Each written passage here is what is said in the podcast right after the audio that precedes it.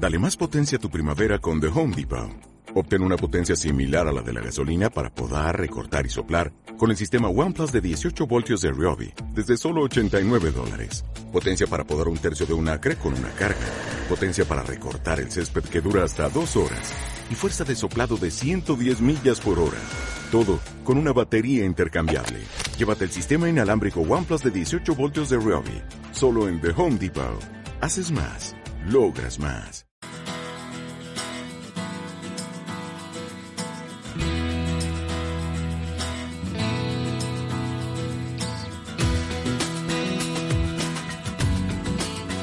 Después del trabajo, After Work, con Eduardo Castillo, Capital Radio.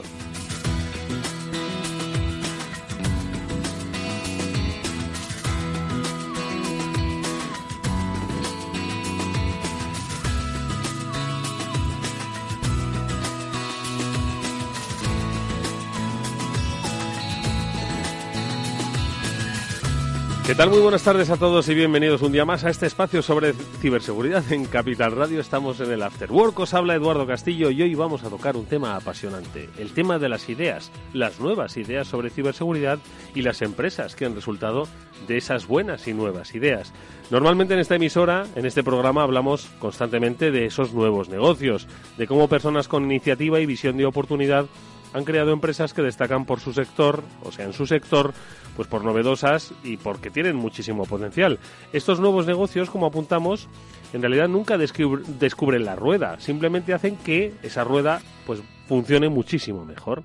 Y hoy vamos a analizar estos aspectos, pero dentro del mundo de la ciberseguridad. No cabe duda de que es un mundo complejo, maduro y dominado por grandes multinacionales internacionales, Estados Unidos, Israel, pero en España también tenemos buenos ejemplos sobre cómo se puede destacar en este sector y atender a las necesidades y ver las oportunidades de emprender, de crecer en este sector.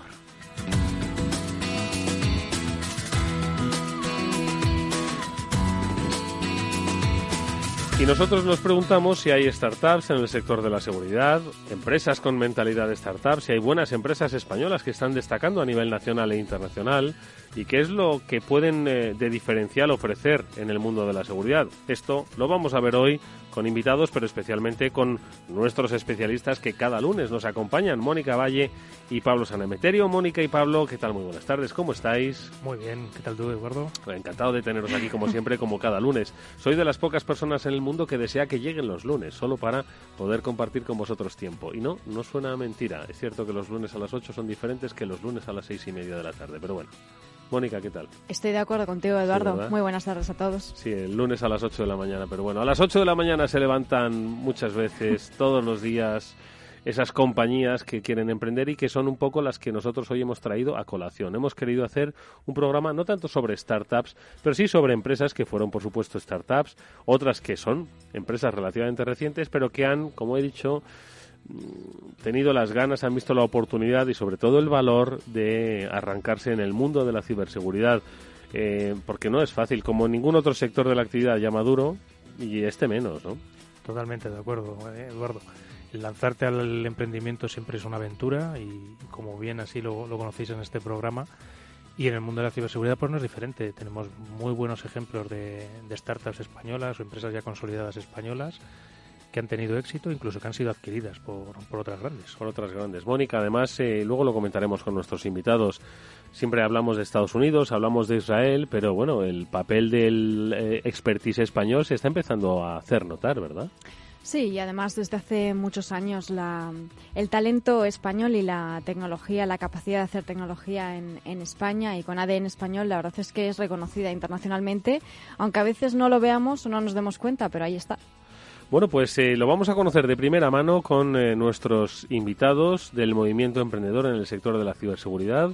Ellos se han atrevido, se atrevieron a montar una empresa y en segundo lugar han conseguido, como ha puesto de manifiesto Pablo, destacar entre los profesionales de su sector. Enseguida vamos a saludar a Daniel Solís de Blue Leaf y a David Barroso de Countercraft. Ellos nos van a contar qué hacen, sobre todo cómo lo hicieron y esperamos que principalmente sean inspiradores para otros y también para la industria y para las empresas, que no solo quienes les oigan hoy y digan, oye, estos tíos son muy listos, lo hicieron muy bien, sino que A, voy a contratarles, B, me voy a inspirar en ellos y voy a montar una empresa, o C, hay que tener, eh, tomar en serio lo de la ciberseguridad, que ese es el, objetivo siempre principal de nuestro programa. Bueno, pues de esto vamos a hablar a lo largo de nuestro programa. Por supuesto que habrá unas eh, cuantas noticias, pero antes de estas pinceladas que nosotros hemos dado, es Mónica Valle quien a través de ese comentario editorial nos hace reflexionar sobre el mundo del emprendimiento, el mundo startups, las nuevas empresas, la innovación, la capacidad que tienen las empresas españolas.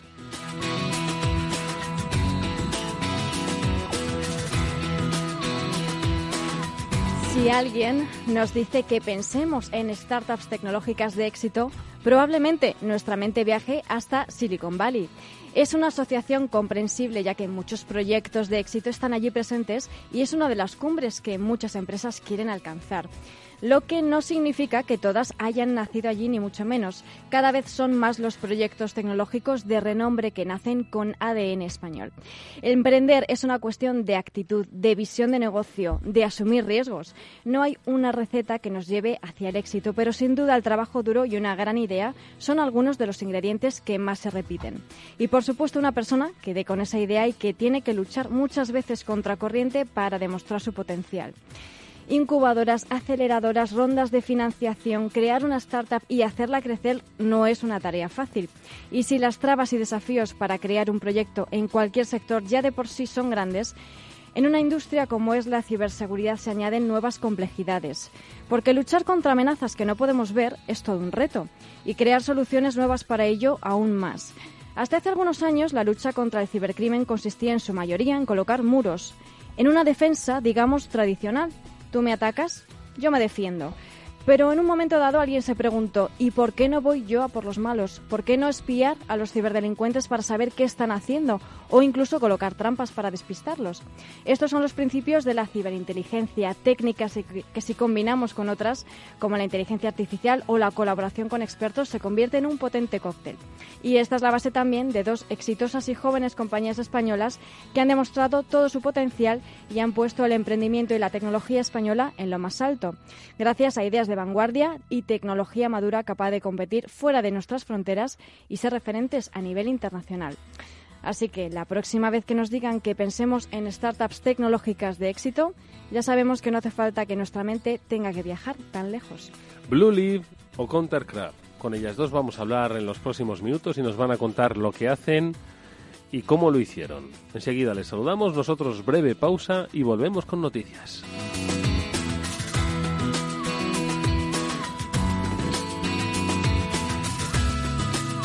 After Work con Eduardo Castillo. Asegure su red, asegure lo más valioso de su negocio, sus datos. Evite ataques de ciberdelincuentes. En OnRetrieval contamos con soluciones de ciberseguridad a medida para su negocio, para pymes y autónomos. OnRetrieval, especialistas en recuperación de datos, informática forense y ciberseguridad. Llámenos al teléfono gratuito 900 900 381 y pregunte por la promoción de ciberseguridad Capital Radio y OnRetrieval.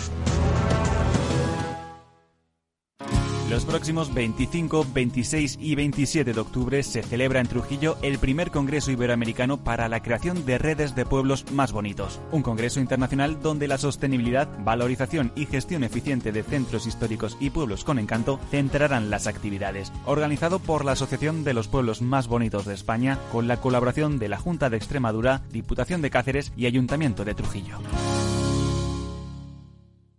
¿Sabía que el oro se ha revalorizado un 335% en los últimos 20 años? Ahora que lo sabe, seguir dejando todo su dinero en el banco es su decisión. O si lo prefiere, invierta parte de sus ahorros en oro con Degusa y mantenga su poder adquisitivo. Infórmese en el 911-982-900 o en degusa-mp.es. Degusa Oro, la inversión segura.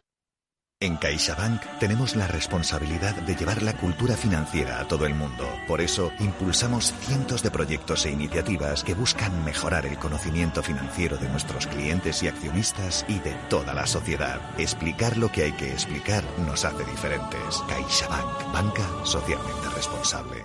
After Work, con Eduardo Castillo.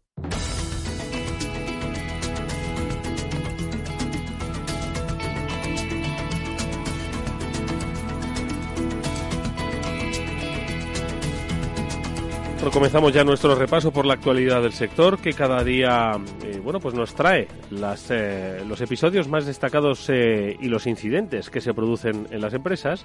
Los especialistas de On Retrieval, como cada semana, ponen la alerta hoy en la vulnerabilidad que muchas empresas siguen registrando a día de hoy. Muchas de ellas no podrían resistir ni repeler ni siquiera prevenir un ciberataque. Ricardo Laviaga es el director técnico de On Retrieval. Ricardo, ¿qué tal? Muy buenas tardes. Buenas tardes, Eduardo. Bueno, en realidad estamos, eh, como diría yo, no contando cosas nuevas, ¿verdad? Porque es que mm, en muchas ocasiones ya hemos puesto de manifiesto pues la mm, vulnerabilidad que tienen muchísimas empresas. Pero bueno, no por eso vamos a dejar de contar y, y de y de explicar que a día de hoy pues no están preparadas para las, las, los que son las verdaderas y las reales amenazas que tienen ahora mismo pues la mayoría de las compañías que están obviamente digitalizadas. ¿no? Así es, así es, tenemos, tenemos que insistir, Eduardo. Mira, según un estudio reciente del BSI, en el 73% de las empresas existe preocupación por la, la ciberseguridad. Y bueno, en este caso parece ser que vamos mejorando poco a poco en concienciación. Sí, en lo que es la preocupación Pero, eso no está mal, ¿eh? un 73% no está mal. Pero bueno, en mi opinión, realmente el único dato bueno hoy en día sería que prácticamente el 100% de las empresas eh, tuviera preocupación y concienciación en lo que se refiere a la ciberseguridad, por la importancia que ya sabemos que tiene. Y bueno, siguiendo con el informe, eh, una de cada seis organizaciones ni siquiera tiene un plan de seguridad establecido. Esto a pesar de que sabemos pues que cada mes se producen más de 3.200 millones de intentos de sesión fraudulenta, de inicio de sesión fraudulentos, y cada día se envían más de 6.400 millones de email basura, que en su mayoría son ataques de phishing. Si además tenemos en cuenta que en 4 de cada 10 empresas se ha sufrido algún tipo de ataque en los últimos 12 meses, pues la situación eh, resulta más preocupante aún. Como, como podéis ver, ahí están las estadísticas. Si, como ya hemos visto en tantas ocasiones, incluso las empresas que toman medidas y tienen grandes partidas presupuestarias para ciberseguridad pueden también sufrir en ocasiones las consecuencias de un ataque. Véase el caso reciente, ¿no? más mediático, el de Facebook, por ejemplo. Imagínate mmm, las probabilidades que tendremos en ese uno de cada seis que aún no han tomado absolutamente ninguna medida. Si no se protegen correctamente los sistemas y los datos críticos de la empresa, además y además se conciencia en la importancia de la ciberseguridad a los empleados, se está completamente a merced de los atacantes y por desgracia es más que probable que tarde o temprano se sufran las consecuencias de un incidente de un incidente grave. Como en otras ocasiones, desde Retrieval como expertos, para minimizar el riesgo de sufrir este tipo de incidentes, pues recomendamos contratar un servicio de seguridad gestionada que incluya por lo menos auditoría continua y fortificación de los sistemas críticos para, para corregir las vulnerabilidades y monitorización activa de dispositivos, redes y servicios en la nube para detectar y bloquear posibles ataques. Y también, como no, recordamos que el usuario final es siempre el eslabón más débil de toda la cadena y por ello también es más que recomendable el contratar servicios de formación básica para los empleados con el objetivo pues, de que aprendan buenas prácticas en lo referente a la ciberseguridad y que sean conscientes de la gran importancia que tiene, que tiene para la empresa. Mm. Oye, Ricardo, yo estoy pensando que si la mayoría de las empresas que nos están escuchando eh, dejasen su, la gestión de las nóminas de sus, imagínate, 20 empleados en manos de uno de ellos, el que pasaba por allí, ¿cómo crees que estarían todos a final de mes? O sencillamente el pago de impuestos. Bueno, pues para eso, ¿qué hacen? Recurren a pues un gestor administrativo, ¿no? Que les lleva pues las cuentas cada mes, ¿verdad? Les va actualizando y les va informando. Entonces, si esto que es crucial para su compañía eh, lo vuelven a no lo dejan en manos especialistas porque al final, hombre, las grandes compañías que tienen capacidad de tener obviamente sus departamentos de gestión, pues integran, pero las que no, ¿por qué no, como dices, dejan, eh, depositan su confianza en esa seguridad gestionada, ¿no? En profesionales, claro, es, es, es eh, así es, así es, Eduardo. Eh, es, una, es una, yo creo que es básico para cualquier empresa, igual de contratar cualquier otro servicio, el tener un servicio de ciberseguridad con un tercero para protegernos eh, al menos en un mínimo contra, contra posibles ataques, porque las consecuencias pueden ser muy graves. En muchos casos, por nuestra experiencia con clientes, cuando, cuando se conciencian de, de, la importancia, es cuando han sufrido un ataque, por ejemplo, un ransomware y se les han cifrado los datos de, pues de, de equipos o de servidores, o un ataque de phishing y realmente ya tienen el problema encima. Sí, lo hablábamos, por ejemplo, en, en este viernes en, en Hackambir lo estuvimos hablando, cómo de importante es el tener un plan de seguridad de continuidad de negocio y que puedas ver eh, lo importante que son los datos para tu empresa. Es que sin datos no funcionas. Mm. Entonces, eso hay veces que hasta que no sufres, como contaba en este caso uno de los ponentes, cómo se les inundó y les mojó todos los ordenadores y se quedaron sin datos, no, Mm. no son conscientes de lo que depende las nóminas de ello. Sí, es que es, es, eh, quizás el, el- el primer punto que ponéis de manifiesto, Ricardo y tú, es que las empresas tienen que ser conscientes, por supuesto, del concepto de seguridad, pero antes incluso del valor del dato. Es que manejan datos, pero yo creo que lo consideran tanto una commodity del día a día que no le dan la importancia. Y en el momento en el que no tienen acceso a ese dato es cuando realmente se dan cuenta del valor que tenía. Totalmente. Efectivamente. Bueno, pues nada, seguiremos insistiendo y nos ayudan a ello los especialistas de On Retrieval, que cada semana, en este caso Ricardo Alaveaga, el director técnico, nos ha puesto de manifiesto, pues eso, los datos que todavía, pues si acaso muestran algo de mejora, pero siguen siendo preocupantes. Ricardo, como siempre, mil gracias. Nos hablamos la próxima semana. Gracias, Eduardo. Buenas tardes.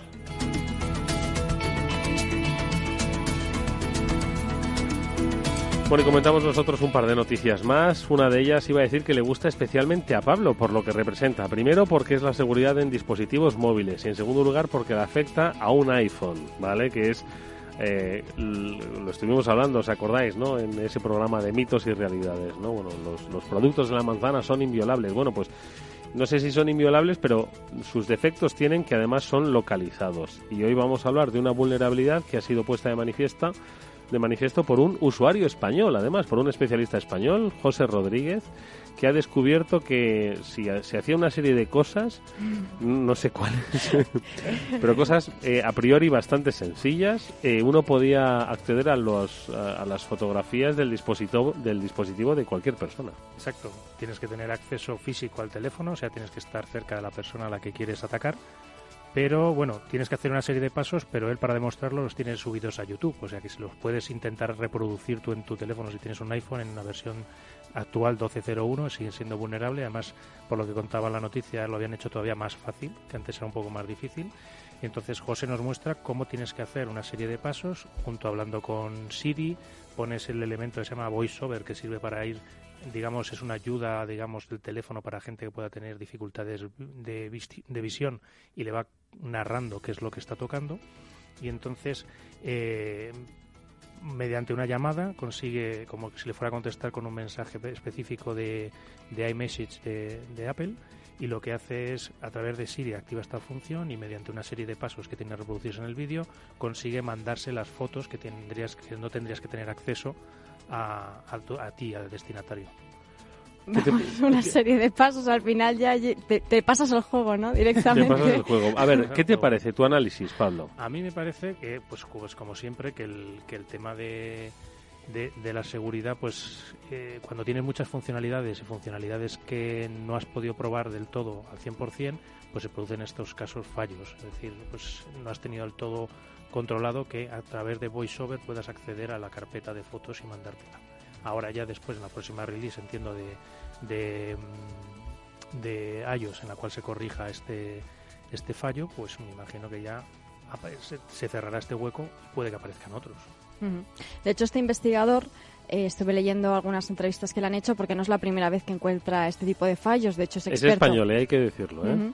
Es experto en, bueno, en encontrar fallos de iPhone y le preguntaban, oye, ¿y y cómo lo haces? Y dice, pues básicamente echándole muchas horas, probando muchísimas combinaciones y al final pues eh, lo saco. Entonces, bueno, pues animamos a la gente a que vea el vídeo, que es interesante de ver, pero oye, yo te diré, Pablo, que para que para conseguir acceder Precisamente porque resulta increíble que alguien lo haga, tienes que alguien hacer una lo va a combinación hacer. exacta de los botones Pero para poder juegas conseguirlo. un poquito, tienes el iPhone ahí un poco en casa y eh, si te despiertas a las 2 de la mañana y no te duermes, pues puedes estar jugando un ratito. Sí, eso qué- desde luego. a ver qué te ¿Cuánto ha contribuido las noches de insomnio a la industria de la tecnología? Muchísimo, verdad? y a la La ciberseguridad no veas. En fin. Bueno, más cosas eh, tiene que ver con otro también de los protagonistas habituales de nuestra sección de noticias, que es Android. Pero en este caso eh, resulta que son bueno movimientos empresariales que eh, tendrán consecuencias en la seguridad. Resulta que eh, Apple, eh, no Apple, no, perdón, Google eh, está dispuesto a eh, comercializar, bueno, a comercializar, ¿no? A hacer que los fabricantes de dispositivos paguen por sus eh, aplicaciones, por el Maps, por el YouTube, por el Chrome, eh, dejando el Android pelado exclusivamente en, en- en gratuito, ¿no? Sí. Bueno, aquí es que la Unión Europea pues le ha impuesto una sanción millonaria a Google. Eh, ¿Cuánto han sido? 4.000 millones. 5.000 creo, pero vamos, que por ahí, una cifra astronómica. Me viene para bien para jubilarme. Entonces, claro, Google ha dicho que, que como evidentemente esta sanción iba en contra del monopolio de, de Google, en el eh, caso de Android, pues ha dicho, vale, pues eh, entonces a partir de ahora eh, todos los fabricantes europeos que hagan móviles con el sistema operativo Android, pues tendrán que pagar una licencia que se estima, o algunos medios estiman que rondará los 40 euros, para instalar esas aplicaciones base de, de Google y poder tener también el buscador de base de Google instalado. Entonces, claro, pues obviamente los eh, fabricantes van a tener que pagar esa licencia, porque ¿quién va a querer comprarse un móvil Android que no tenga las aplicaciones de Google? Mm. Se compra básicamente un coche sin aire acondicionado. Sin airbag a estas alturas y sobre todo que afecta a los fabricantes europeos, es decir, a los del resto de fuera de la Unión Europea no les aplica esta restricción porque no le han puesto esta sanción antimonopolio a mm. Google. Lo que se comenta también es que, claro, Google ha invertido mucho dinero, obviamente, en, en Android eh, entonces, bueno, pues eso es un dinero que él, la compañía rentabiliza precisamente gracias a estas aplicaciones. Android es un sistema operativo eh, de código abierto. Cualquier eh, fabricante lo puede usar sin coste. Eso sí, lo que Google pedía a cambio es que estas aplicaciones estuvieran instaladas de fábrica para poder tener de alguna forma pues esa contribución, esos beneficios, ese retorno. Sin esas aplicaciones no tiene retorno, así que te cobro la licencia. Ten en cuenta que Android tiene que ser sostenible, si no, no van a poder seguir existiendo como sistema operativo libre. Bueno, pues, eh, en fin, esto es lo que ocurre. ¿Tendrá algún efecto eh, sobre la ciberseguridad o no? Porque siempre hemos dicho que las eh, eh, aplicaciones estas que venían en Android a veces eran las que más puertas de entrada al, a los malware y a, los... Eh, pues, como bien indicas, puede tener su, su punto de entrada si el fabricante europeo decide en lugar de instalar la Play... La, la sí, el Google Play. Esto, el Google Play tienes que instalarte otro mercado diferente como alternativo, y que no esté tan eh, controlado porque ahora Google Play sí que está mucho más controlado a nivel de seguridad entonces por ahí está un agujero. Bueno pues son noticias amigos que como digo tienen que ver con la ciberseguridad. Nosotros las hemos contado. Ahora las vamos a compartir con nuestros invitados. Les saludamos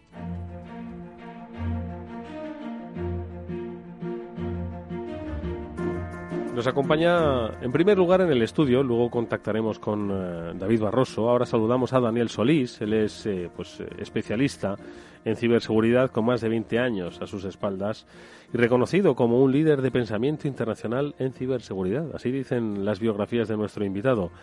Eh, responsable de Blue Leaf, ha llevado a esta compañía a ser uno de los principales proveedores de inteligencia de amenazas en Europa. Entre otras cosas, ha liderado proyectos internacionales de seguridad para empresas que ocupan el lugar Fortune 500, ¿no? entre las 500 mayores y más importantes compañías del mundo. Servicios financieros, mercados minoristas de consumo.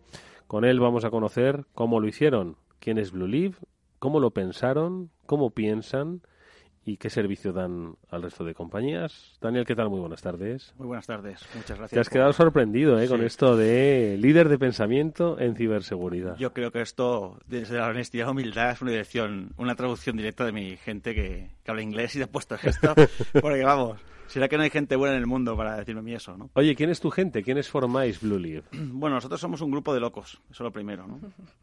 Entonces somos gente que pensamos en otra forma de hacer las cosas, ¿no? Actualmente somos una empresa de ciberseguridad que nos dedicamos a, pues, a ser los, digamos, los ojos de las empresas en Internet. ¿no? Somos una especie de mini Google de la seguridad, ¿no? que busca información sobre los malos e informa a las empresas. E informa a las empresas. ¿Cómo funciona eso? Es decir. Mm, sí, mira, lo que hacemos nosotros es una cosa muy curiosa. Lo que pasaba tradicionalmente es que eh, los fabricantes de seguridad pues hacían castillos, pero no miraban qué está pasando fuera. Entonces los malos buscaban nuevas técnicas, los sorprendían y pues robaban datos, eh, temas financieros, hacían lo que querían, transferencias en el caso de banca, etcétera, etcétera, eh, o se organizaban para, para, para, atacar a las empresas. ¿no? Entonces nosotros lo que hicimos es empezar a mirar dónde estaban los malos, hacer un poco, hacer un poquito de contrainteligencia, llamémoslo así, o ciberinteligencia, que se llama ahora, eh, para avisar a las empresas de que cómo se están organizando los malos. Cuáles son las, las técnicas que van a hacer, cuáles son las armas que van a utilizar, cuándo lo pueden hacer y si habían hecho algo, qué habían hecho y el qué. ¿no? Por ejemplo, nosotros somos muy buenos en la recuperación de credenciales, ¿vale? Lo que son logins y passwords, eh, característicamente. Oye, eh, Daniel, pero eh, los malos, se, claro, bueno, entiendo que como todos los ataques se preparan. Entonces, en esa preparación es donde vosotros encontráis pistas.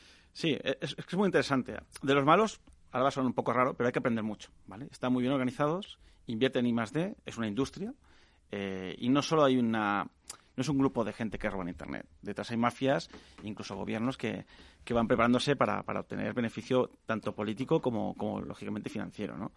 Entonces, eh, hay que estar constantemente siguiéndolos, ¿no? Desde el punto de vista eh, de cómo lo hacen, qué hacen o incluso qué pueden hacer, ¿no? Pensar un poquito más para adelante. Por eso la ciberinteligencia se trata también en, hacer un poco de, predicción de lo que va a pasar. Es decir, con los datos que tengo, si sé que, por ejemplo, en un país está dando tal tipo de ataque, ¿cuánto va a tardar este ataque? Por ejemplo, está pasando en Brasil, ¿cuánto va a tardar en, moverse a, Europa y de qué forma? ¿no? Esta parte de la ciberinteligencia a mí es la que más me gusta contar, sobre todo en las clases de los másteres y más, porque quizás la gente está poco acostumbrada a oír hablar de ella, está más acostumbrada a la inteligencia económica, a otro tipo de inteligencias, y es muy necesaria a la hora de tomar decisiones, sobre todo de arquitectura de ciberseguridad, de planteamiento de cómo tienes que organizarte.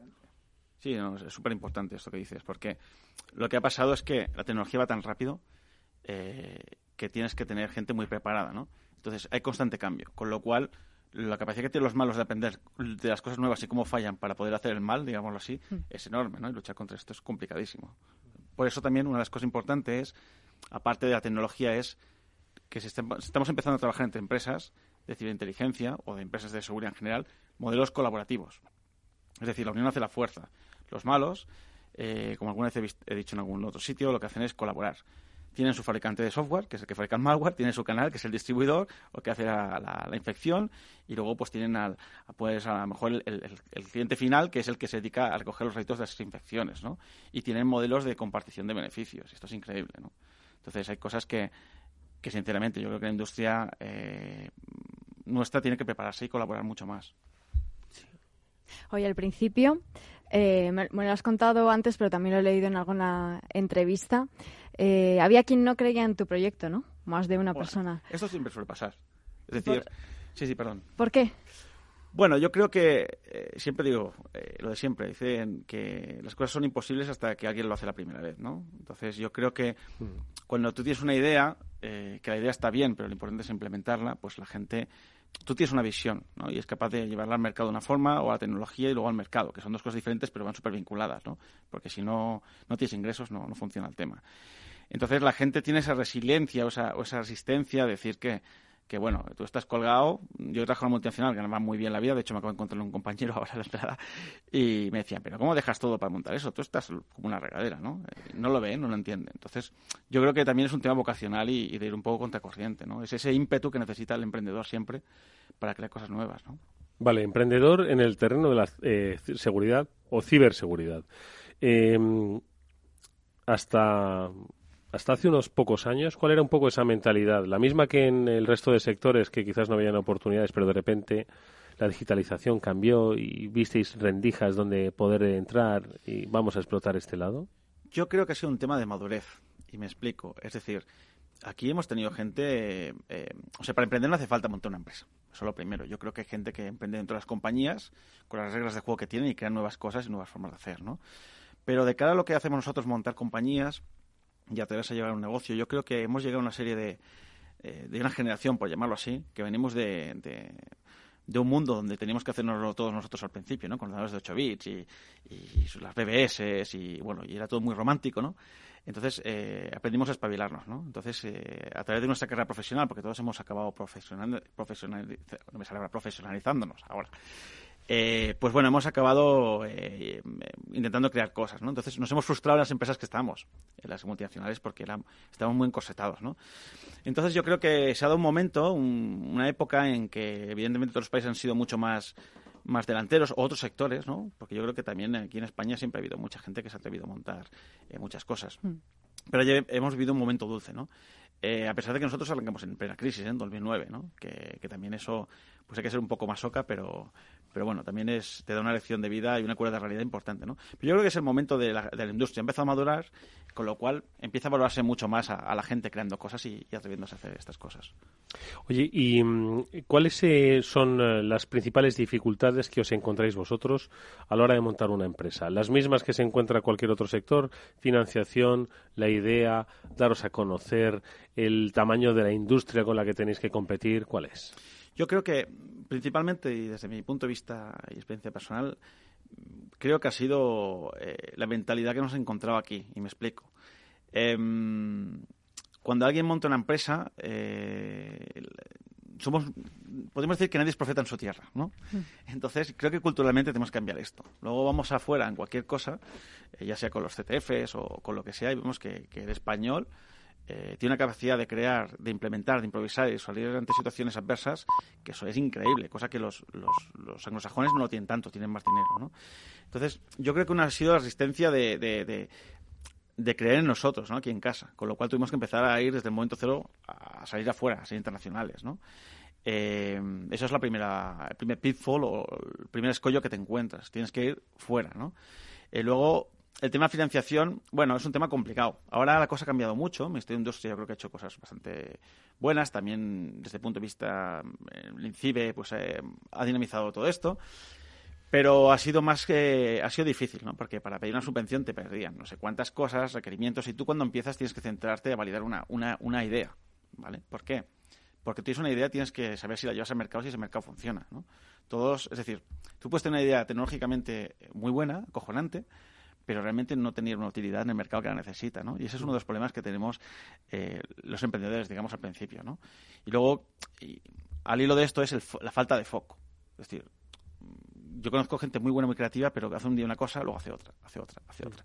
Y tienes que ser muy, muy constante con una cosa, validar esa idea, iterarla, cambiarla, pivotarla, como solemos decir nosotros, y luego intentar conseguir clientes. ¿no? Pero bueno, desde el punto de vista empresarial, yo creo que lo más difícil ha sido para mí la gestión de recursos humanos. Mm. Cuando creces, tienes muchas culturas, nosotros somos 70 eh, personas ahora. Eh, tengo gente pues eh, de Bulgaria, de Italia, de Francia, de Inglaterra, de Alemania, de Estados Unidos, de Hungría. bueno, tengo un mallorquín que también es muy raro. bueno, es complicadísimo, ¿vale? Porque alinear eso es un tema ya de liderazgo que creo que aquí en España, pues eh, creo que desde la formación o la escuela primaria y también la secundaria no se, no se fomenta, ahora está cambiando el tema, creo yo, ¿no? Pero, pero no se fomenta esa capacidad de interrelación, de saber adaptarte, de, de saber que son otras culturas, de, de cómo vas a llegar al mercado, ¿no? Y, otro, acabando ya este punto, eh, mm, yo creo que una de las cosas que nos, que nos falta a nosotros es sobre todo el tema de comunicación y, marketing, ¿no? Siempre decimos que los guiris, ¿no? Los británicos te venden cualquier cosa, ¿no? Y no son tan buenos, ¿no? Yo siempre digo que hemos tenido mucho, muchos conquistadores españoles, ¿no? Aunque ahora puedes decirlo y casi casi te pegan, pero hemos tenido Pizarro, hemos tenido Cortés, hemos tenido Pinzones, hemos tenido Alcano, ¿no? Y estos han tenido un Capitán Cook y darles gracias, ¿no? Desde mi punto de vista, ¿no? Quiero decir que, que tenemos espíritu de, de bueno, de ir a atrevernos ante, ante cualquier situación a buscar cosas. ¿no? Me encanta la reflexión de, Daniel en, mil puntos. Me ha gustado la parte de que los anglos tienen dinero. Es un punto importante que quizás echamos mm. en falta aquí. Me gusta también la reflexión esa en la que los, los españoles somos capaces de movernos y adaptarnos quizás más rápido que igual los mercados más anglosajones que son más centrados a hacer una cosa o quizás somos más dados a ser flexibles y movernos en varios ámbitos, aunque no sea donde más cómodo te, te encuentres. Eh, hecho en falta Nelson también en tu reflexión. también, por supuesto. Que igual el Gibraltar. Eso no era un pirata, no, no. Ese, viajaba con pirata. Pero vamos a hablar de ¿no? También, que es dio caña, ¿no? Eh, mm, volviendo un poco a tus, a tus inicios, ¿cuáles fueron quizás los puntos más difíciles? Aparte que te llamaron loco, que no, no llegabas a eso. ¿Qué fue lo más complicado? Hombre, yo creo que personalmente estás muy solo. Yo es que arranqué solo, ¿no? Entonces, eh, ahora tengo un equipo que es lo mejor que hay, vamos, porque sin mi gente, pues no no llegas a ningún lado. Creo que es un proverbio africano que dice, ¿no? Que si quieres seguir rápido, vete solo, si quieres ir lejos, vete acompañado, ¿no? Pues, pues es así, ¿no? Entonces, eh, empezar eh, en una época de crisis, eh, que alguien me diese una oportunidad, ¿no? Con las ideas, que pasó aquí en España, pero eso me ayudó, ¿no? Que fue Juan Fran Losa, que está en BVA, fue el quien me apoyó y también pues Pepe y Luis de la revista sí que son siempre están ayudando desde entonces y si os fijáis que ellos están dinamizando mucho el mercado nuestro y, y nos apoyan bastante y, siempre están dando una oportunidad a la gente. Yo creo que fue un momento muy duro de decir, bueno, es que la gente me ha dicho, mis clientes que me van a contratar, y ninguno me ha contratado. ¿qué hago ahora? ¿Sabes? Entonces, bueno, pero es una forma de decir, la realidad me acaba de dar una buena bofetada, eh, vamos a hacer otro planteamiento y vamos a ver cómo hacemos esto, ¿no? De ahí empezamos a hacer lo que comentaba, un poco el bootstrapping, ¿no? Empezamos a hacer servicios mientras creamos eh, prototipos porque no tenemos eh, dinero, ¿no? Nos manteníamos así. Entonces, la ventaja de esto es que nos permitió luego ir poco a poco introduciendo productos mínimamente viables y los clientes valían el mercado. Entonces, cuando vimos que teníamos, de las ideas que teníamos una que tiraba, que es la que somos actualmente, pues empezamos a, a, a pivotar, a mover toda la empresa hacia eso, ¿no? ¿Y cuál sería tu recomendación para alguien que quisiera empezar ahora en el mundo del emprendimiento en ciberseguridad? Yo que falle rápido, pero falle barato. sí, porque los fallos aquí, ojo, ¿eh? Sí, sí. No, la gente dice, no, hay que fallar. Cuidado, si fallas a lo mejor te arruinas, ¿no? Entonces, creo que hay que ser, hay que saber medir las fuerzas, ¿no? Lo que pasa es que yo creo que tienes eh, 99% de de ímpetu o de fuerza, de perseverancia y 1% de talento, ¿no? Es decir, hombre, si tienes cero talento, por mucho que hagas no vas a hacer nada, ¿no? Pero... es un 99% restante pues, para arreglar las cosas. Pero sí que es verdad que ves, ¿no? Esto se ve mucho en el mundo del fútbol, en deportistas, ¿no? Gente que a lo mejor es menos talentosa que otros, pero tiene un esfuerzo y un trabajo, un sacrificio que eso es importante, ¿no? Pero también el factor suerte existe. Lo que pasa es que la buscas, ¿no? Es decir, eh, nosotros hemos pasado momentos muy duros, o sea que no es fácil. Entonces ahora, pues, eh, eh, ves la mirada para atrás y dices, joder, pues no era para tanto a lo mejor, ¿no? Pero en aquel momento eh, no tienes experiencia, eso se nota, ¿no? Yo creo que también, eh, tanto la Comunidad de Madrid como yo que soy catalana y tal, pues eh, tenemos bastante recursos ahora que ha cambiado, o sea, está promoviendo mucho esto, entonces hay que aprovechar esos recursos, ¿no? También yo que sé, grandes empresas como por ejemplo Telefónica están teniendo vehículos como Guaira, etcétera, etcétera, y, es importante esto, ¿no? Porque hay gente que te puede mentorizar, tutorizar o ayudarte y, y merece la pena, vamos. Oye, ¿y crees que el futuro de este sector eh, se dirige hacia vuestro ecosistema? ¿A qué me refiero? Hay grandes compañías. Esos me ha gustado mucho la analogía que ha hecho Daniel al principio de los castillos, ¿no? Mm. Las grandes compañías construían castillos, eh, murallas, ¿no? En torno a, esas eh, multinacionales. Eh, las grandes constructoras de castillos, ¿no? Son las que han dominado el mercado eh, en la última década.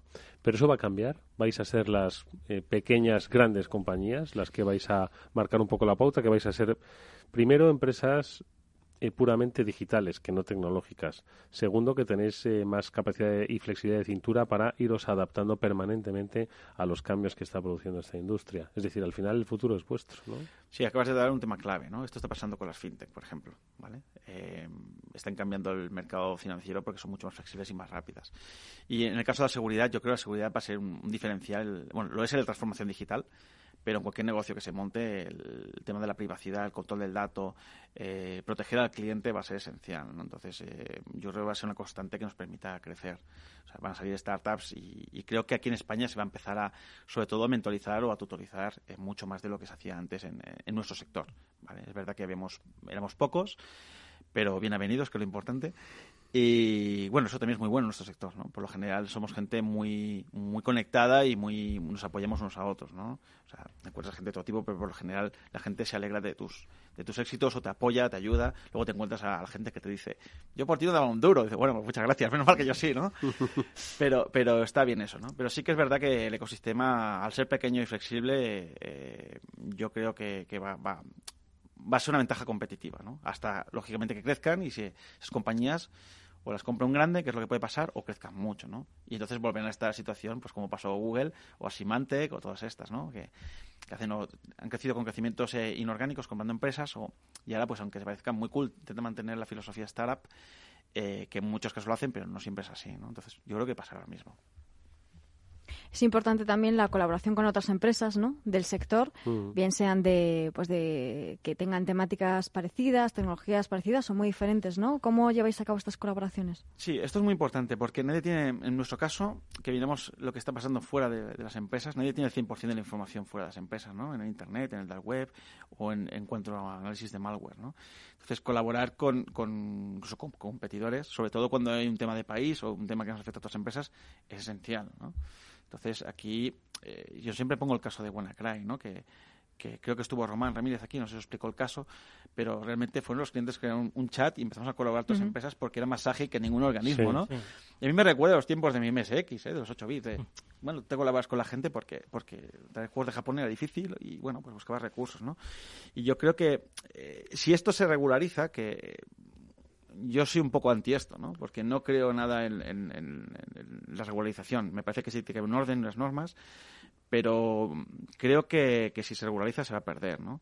Es decir, creo que tendría que ser un estándar y, ser un poco más abierto, más la filosofía open que se llamaba hace unos años, ¿no? Pero creo que, entre empresas, sobre todo si no colaboramos, eh, nadie tiene información. Nosotros, por ejemplo, hace poco hemos sacado una investigación con un competidor americano porque están haciendo el mismo y colisionamos y nos pusimos de acuerdo en cómo colaboramos, cómo publicamos cada uno y hacemos pues nuestro nuestro content marketing, ¿no? Sobre un threat actor, un, malo que estaba en, en Canadá y, cómo lo hacía, ¿no? Oye, Daniel, has eh, hablado de que desde el principio, ¿no? Habéis tenido un espíritu internacional, es obvio, ¿no? Tenerlo y más con la capacidad y conectividad que hay, ¿no? ¿Cómo habéis planteado vuestra estrategia internacional y qué implica eso para primero para la compañía y luego, bueno, pues para las empresas que, qué sé yo, están en no sé, Colombia, lo he dicho por decir, en Alemania. Hmm. A, ver, lo importante de, internacionalizar desde mi punto de vista es, uno, tener dinero para hacerlo, con lo cual para ello eh, sí que necesitamos nosotros, eh, en un momento levantamos una ronda de inversión, de hecho, bueno, hemos levantado dos, eh, porque lógicamente para ir fuera tienes un, crecimiento de, gastos impresionante, ¿no? Eh, en, este, en este cambio tienes que hacer varias cosas. Uno, proteger tu propiedad industrial e intelectual. Eh, ¿vale? Nosotros tenemos poca costumbre de hacer patentes en España, o caso error. ¿Vale? Hay que patentar todo lo que sea patentable. Es difícil aquí en Europa, pero. Mm. O por lo menos en el país destino, con lo cual tienes que tener esos recursos y luego tienes que tienes que pensar global pero actuar local, ¿no? Entonces, para el mejor vendedor, la forma de desarrollarte en un país es tener gente local, ¿vale? Es decir, a mí lo que me pasa mucho en Estados Unidos es cuando voy allí, es como, bueno, aquí está el CEO, el que ha inventado esto, con un equipo de unos fricazos, ¿no? Eh, en España, que son la bomba, pero bueno, tienes que, sí, te hacen speech, hablas con ellos, pero culturalmente se te escapan muchas cosas, necesitas a alguien local, ¿no? Y alguien local bueno, ¿vale? Y eso vale dinero. Entonces también... Eh, al hilo de esto es muy importante hacer foco. Tú no puedes ir a todos los países, ¿vale? Entonces, tienes varias formas de hacerlo primero. Eh, irte a unos países que, eh, te puede funcionar bien. En nuestro caso empezamos en Alemania, en Europa, nos fue bastante bien. Eh, todo lo que es la región Suiza, Alemania y Austria. Por el idioma y bueno, empezamos con un cliente internacional muy grande, una compañía aseguradora de las mundiales y eso nos dio un, un punch, ¿no? Una fuerza importante, ¿no? Y luego este modelo pues intenta replicar localmente, ¿vale? En nuestro caso, que somos una empresa de producto, es muy importante una estrategia de canal.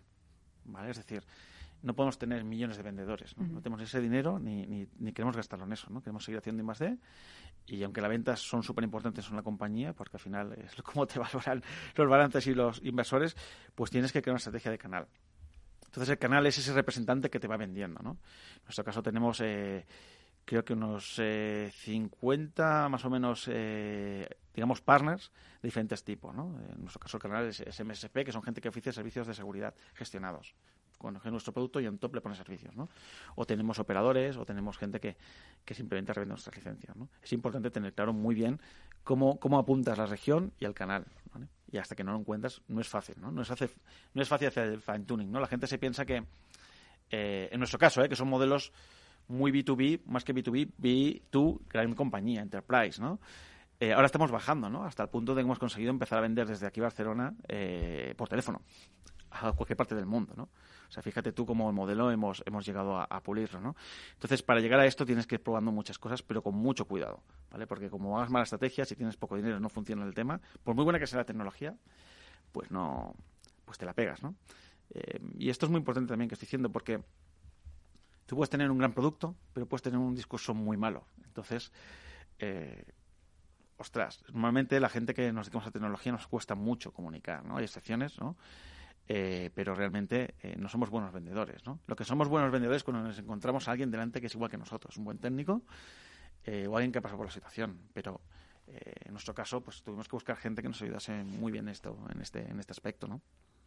Oye, ¿y va por países eh, las especializaciones en seguridad? Es decir, Estados Unidos, Israel, que lo he mencionado antes, no sé, tal vez Alemania, España. Eh, ¿Hay hubs en los que estamos aquí especializados en algo y bueno, yo, yo creo que aquí en España, eh, voy a decirlo, somos, tenemos un, bueno, es que estoy viendo a Pablo y a más gente que habrá pasado por aquí el programa, ¿no? Tenemos un nivel de, de gente autodidacta además, que, lo he visto en pocos países, ¿no? Sí que es verdad que Israel, eh, que para mí es un estado asociado, entre comillas, a Estados Unidos, con Estados Unidos, pues son típica gente que ha generado tecnología, han invertido mucho, ¿no? Pero luego, por ejemplo, eh, Alemania también es un hub importante. Eh, en cambio, para Asia también tiene Singapur, ¿vale? En generación de tecnología. Lo que sí veo es que nosotros, por ejemplo, como buenos españoles, nos atrevemos a todo. Es decir, ante un problema buscamos la solución, ¿no? Hace tiempo hacíamos la broma de ñapa as a service, ¿no? pero, pero bueno, que una ñapa es algo peyorativo que, tiene, ¿no? Se, descalifica, pero a veces eh, con nosotros, con los alemanes, nos pasa mucho. Un alemán eh, son unos tíos muy metódicos, muy buenos, pero ante una situación de crisis eh, o siguen el protocolo, podemos sacar el protocolo o se colapsan. Llegamos nosotros español, pim, pam, pum, arreglamos y alucinan. Y luego valoran mucho la formalidad que tenemos, la capacidad y que somos gente seria. Es decir, tenemos siempre los tópicos, ¿no? Que, lamentablemente, o, ¿sabes? Que, ñapa, ñapa. Nos persiguen. pero que no son, no son ciertos. Sí, bueno, para ella, ¿no? dices, pero bueno, todavía alguna vez sales y te dicen, bueno, tú que te doy dos, dos collejazos, ¿qué te pasa, no? Es así, pero... Mm, a mí me han interesado dos, dos puntos y luego te voy a hacer una pregunta. A mí esa parte de fine tuning a la hora de, de abordar países y gastando poco dinero, ¿cómo lo conseguís? Eh, o sea, ¿vos apoyáis un poco en la parte de, no sé si de ICEX o mm, de, Ministerio de Exterior que os pueda ayudar, embajadas, o es más el boca a boca y el conocimiento de personas? Nosotros, el ICEX es una herramienta que vale mucho la pena o sea, animo a todo el mundo aquí a que la utilice, porque la hemos utilizado bastante en Estados Unidos, pero lamentablemente la empezamos a utilizar tarde, ¿vale? Entonces tenemos que auto eh, financiarnos, ¿no? Pero sí que es verdad, que es lo que digo, que, desde aquí España se han puesto en exposición una serie de recursos que creo que a veces eh, burocráticamente cuesta un montón hacerlos, con lo cual o tienes a alguien dedicado o no tienes tiempo, ¿no? Cuando es una empresa pequeñita, pues cuesta más, ¿no? Que tampoco es tan complicado, pero como estás obsesionado o intentando vender algo, intentan, intentando pues financiar tu tecnología, tardas un poco más, ¿no? Entonces nosotros lo que hicimos es una cosa muy sencilla. Dijimos, bueno, vamos a tocar todas las puertas que podamos eh, en Alemania eh, y en Estados Unidos o en Austria y a ver qué pasa, ¿no? Entonces fuimos muy focalizados. Entonces de, de, todas las puertas dijimos, bueno, tenemos que reducir a 50, de 50 a 10, ¿no?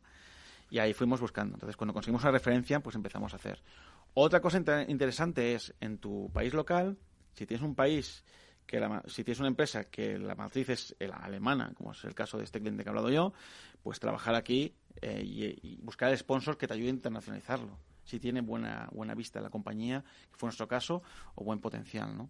Oye, ahí, bueno, querías haber preguntado otra cosa, ¿no? Sí, yo quería preguntar luego también que cuál era el, mejor momento que ha vivido en, esta etapa o buena aventura de emprendimiento y el peor, que nos contara un poquito los dos. Uf, yo creo que no acabo nunca con peores y, y, positivos, ¿no? Y buenos, ¿no? Porque esto es un, bueno, es un poco un poco péndulo, ¿no? Siempre tienes una constancia, pero siempre, cada vez que vas avanzando, yo lo, yo lo comparo como si fuese un niño teniendo una gripe haciéndose adolescente, ¿no? Tienes el fiebrazo y vas creciendo, ¿no? Pero te pegas una fiebre, entonces cuando te levantas te ves más alto, ¿no? Y te empiezas a ir la musculatura y, bueno, se pone así como nosotros bien guapetones, ¿no? Y ese es el tema, ¿no? Pero, pero yo creo que el mejor momento para mí fue eh, cuando me di cuenta que, que, que éramos capaces de crear algo que alguien nos decía que era imposible hacerlo, ¿no? Y que al final, eh, aunque suene muy atópico, siempre con un poco de, de, humildad y de, sentido común. Pero si tú, tú, crees en tus cosas y, buscas la forma, normalmente lo puedes conseguir. Oye, eh, un tema más y enseguida vamos a saludar a David Barroso. Estamos ya contactando con él, pero antes has dicho, eh, empecé yo solo, siendo un loco y ahora soy 70 locos, ¿no? Pero no es fácil encontrar locos, nos dicen muchos invitados, ¿no? Está complicadísimo. Hay una guerra del talento eh, importante. Hay un tema cultural, de cambio, y luego hay un tema de que, de que hay gente muy potencial, con lo cual tienes que tener un proyecto muy atractivo y unas condiciones eh, buenas, no solo a nivel financieras, ¿eh? sino de ambiente, ¿no? cultural. La cultura atrae mucho a la gente. ¿Y qué es lo que mm, tiene trabajar en Blue Leaf? A ver, atraeles por... Bueno, sobre todo porque nosotros al final estamos parando a los malos, ¿no? Y indirectamente, aunque no estamos cambiando el mundo, sí que estamos evitando que gente, otras mafias como la trata de blancas, tráfico de armas o de drogas, no blanqueen dinero, no se beneficien, ¿no? Al final estamos haciendo una función social importante. Y luego, que desde tú, desde un ordenador, tengas la capacidad de, luchar contra alguien que no quiere hacer un mundo mejor, sino todo lo contrario, pues yo creo que hay gente que, valora eso, ¿no? Y eso es lo que atrae mucha gente en nuestro caso. Vamos a seguir hablando nosotros con eh, nuestro ahora siguiente invitado. Por supuesto que Daniel Solís continúa con nosotros. Le saludamos enseguida.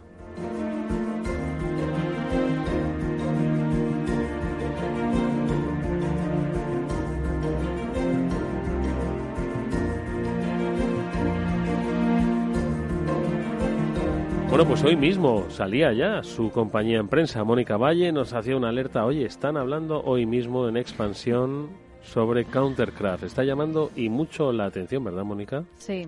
Es que tenemos, para que los oyentes lo sepan, pues un, un, grupo de WhatsApp, ¿no? Como es natural, y estamos constantemente intercambiando noticias.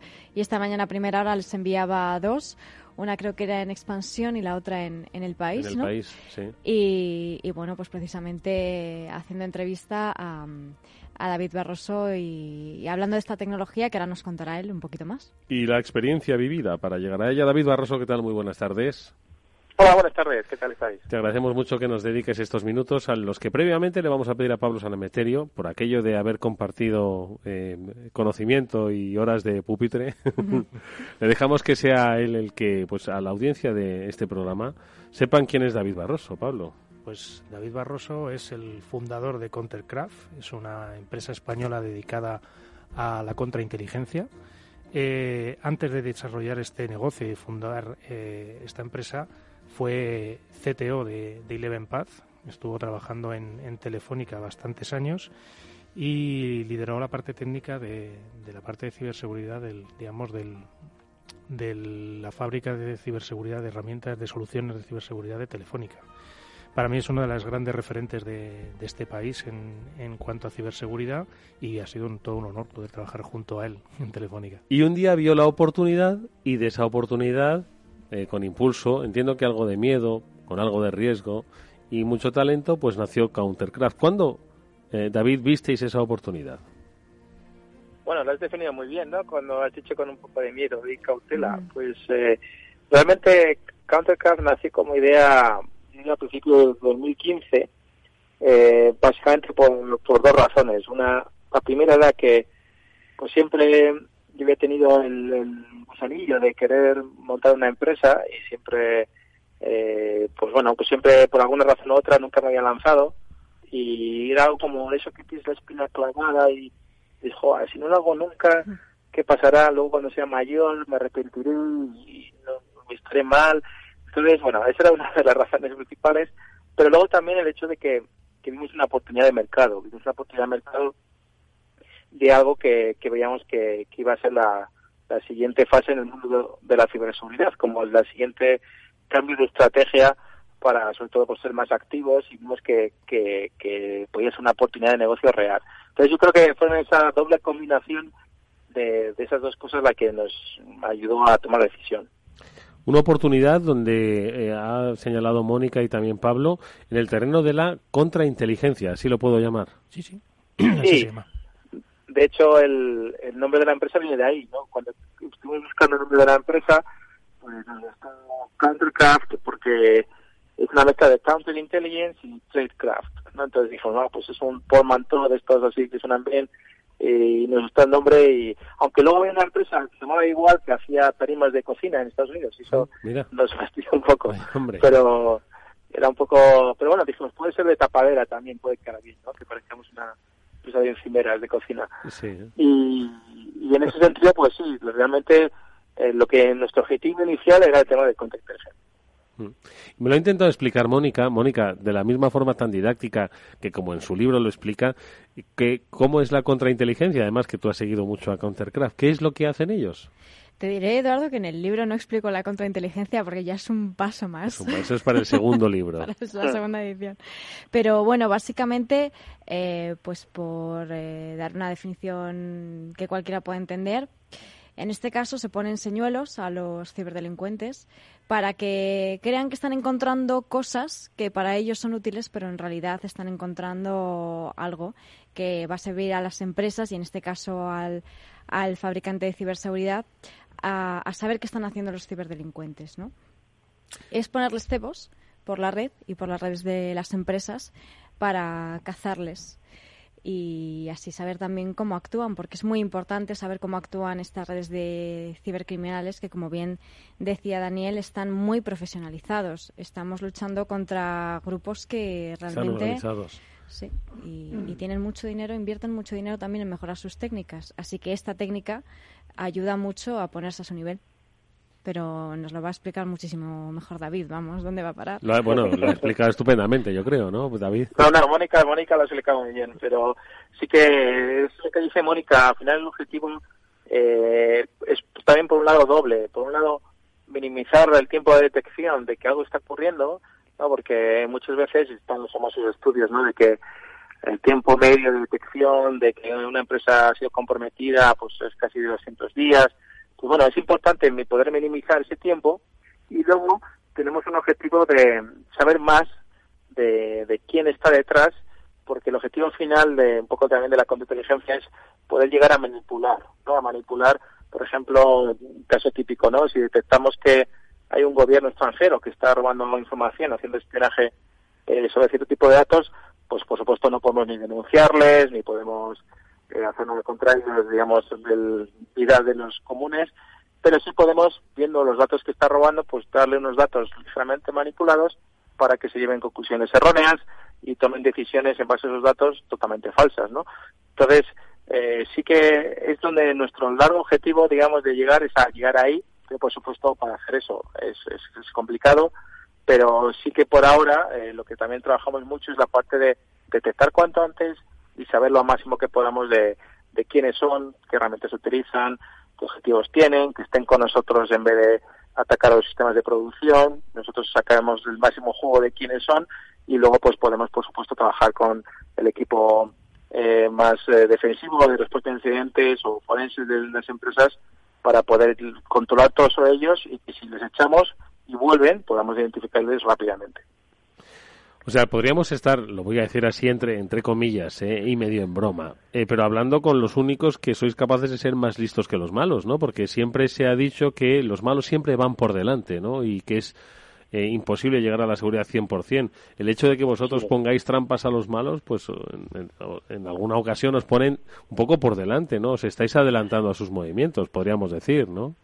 en ciertos casos sí, pero por supuesto los malos también son, son muy listos, pero sí que el, objetivo es ese de que no es un camino de rosas, ¿no? Una vez que han roto las defensas de la empresa y han podido entrar por un spear phishing, han podido entrar porque han encontrado un agujero en un servidor, eh, pues que no tengan un camino de rosas y realmente eh, se lo tengan que currar, ¿no? Digamos, para poder cometer con éxito sus intenciones. Entonces, sí que es verdad que en ciertos casos podemos ir delante del atacante, pero por supuesto a veces nos enfrentamos con atacantes muy, muy especializados.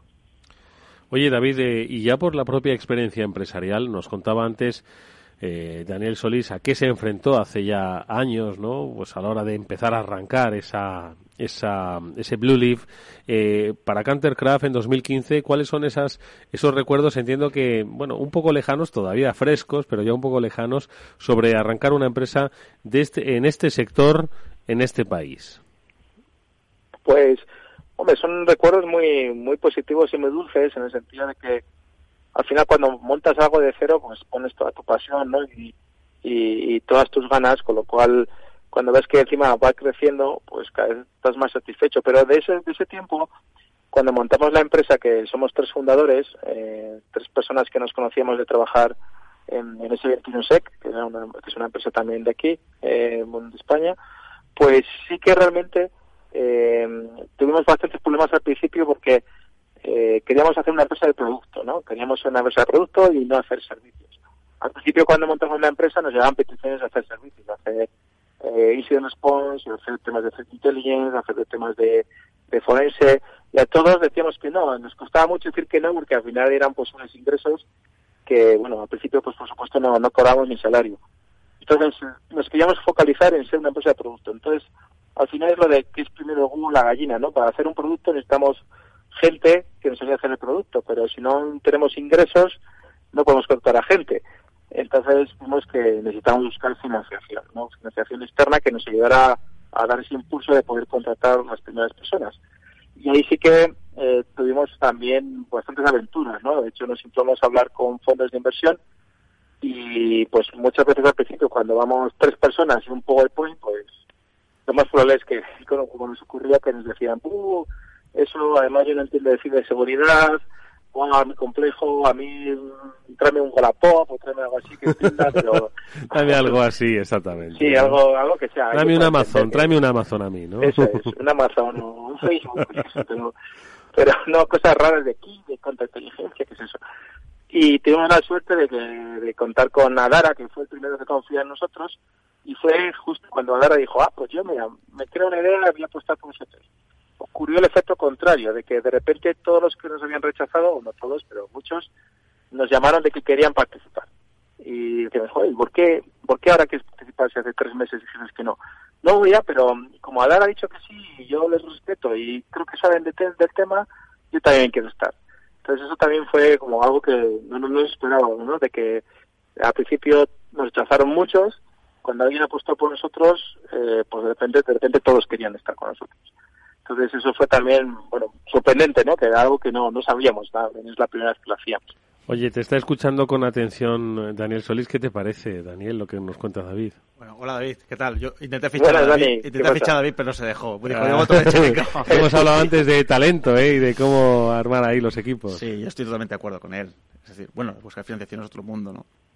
Pero a nosotros, a nosotros también nos pasó eso. Eh, ah, o sea, esto no me interesa a mí o no sé de esto, pero cuando alguien se apunta al carro, o con el primer cliente también pasa eso a la hora de las ventas, ¿no?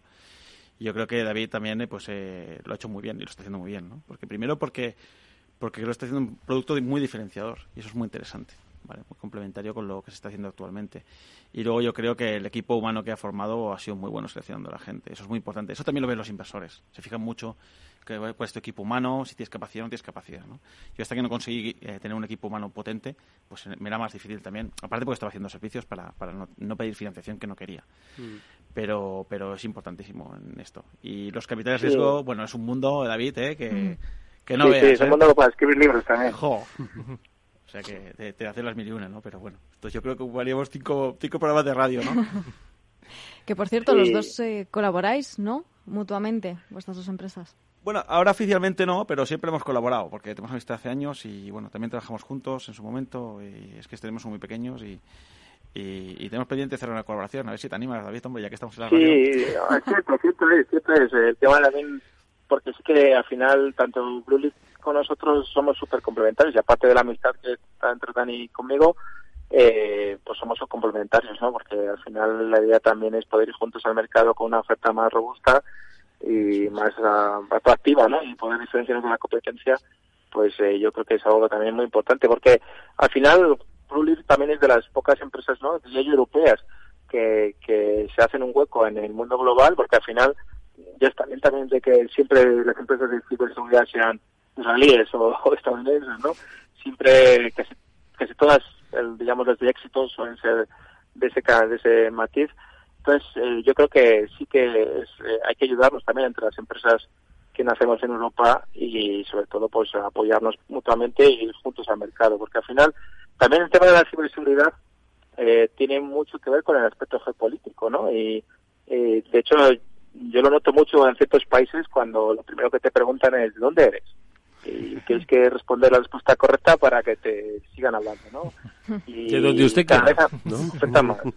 Sí, donde quiera yo me, voy. Yo siempre digo, David, pero interrumpa, que, que, me decían que, que olemos, oléis al jamón, digo, ya, pero jamón del bueno, ¿no? Somos españoles. Habrá probado el jamón. Exacto, vamos, hombre.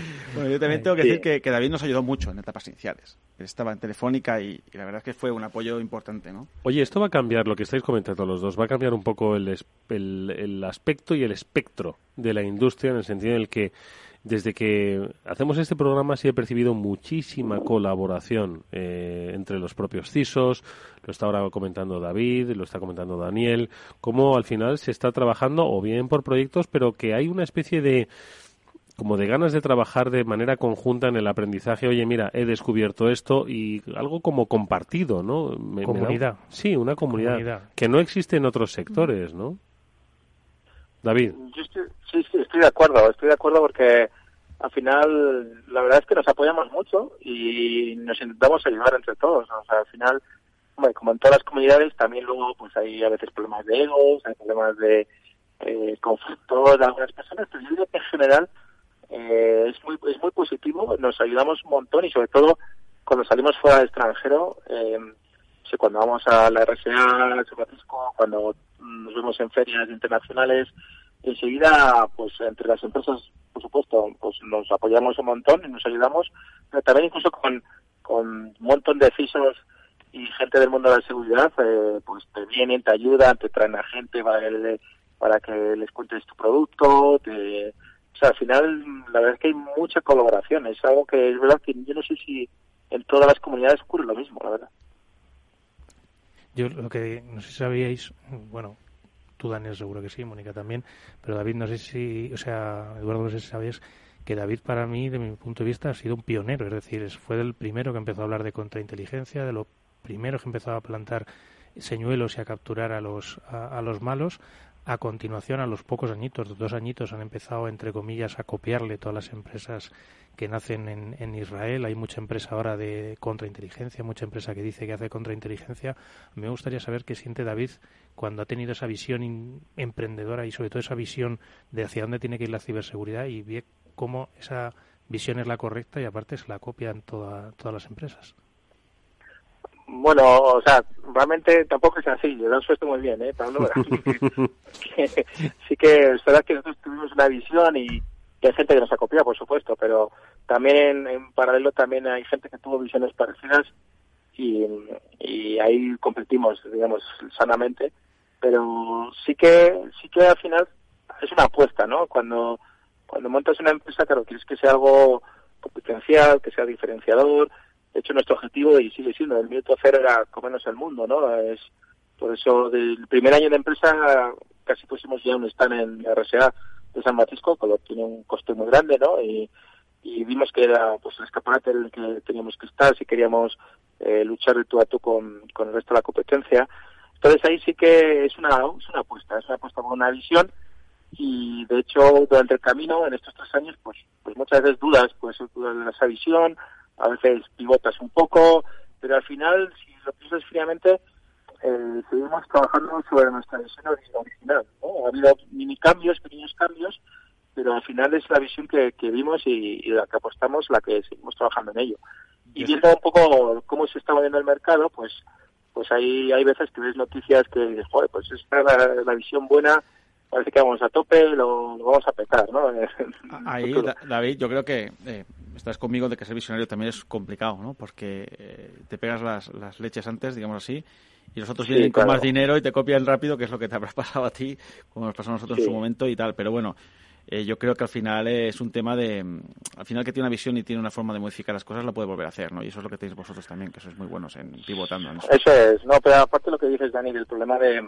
Eh, generalmente, pues una empresa con la misma idea que sale de Israel y va a Estados Unidos, pues igual que 20 millones de dólares en inversión casi con el PowerPoint y a nosotros nos cuesta conseguir 500.000 euros con un PowerPoint. Entonces, hay una diferencia brutal de que, y por eso también hay luego más empresas de éxito ¿no? de, Estados Unidos, porque enseguida apuestan por la idea y, claro, teniendo más eh, financiación, pues puedes ir más rápido, acelerar el producto, acelerar eh, yo sé, el acceso a los primeros clientes, y eso en cambio a nosotros, pues claro, es un camino más tortuoso, no, es tan fácil.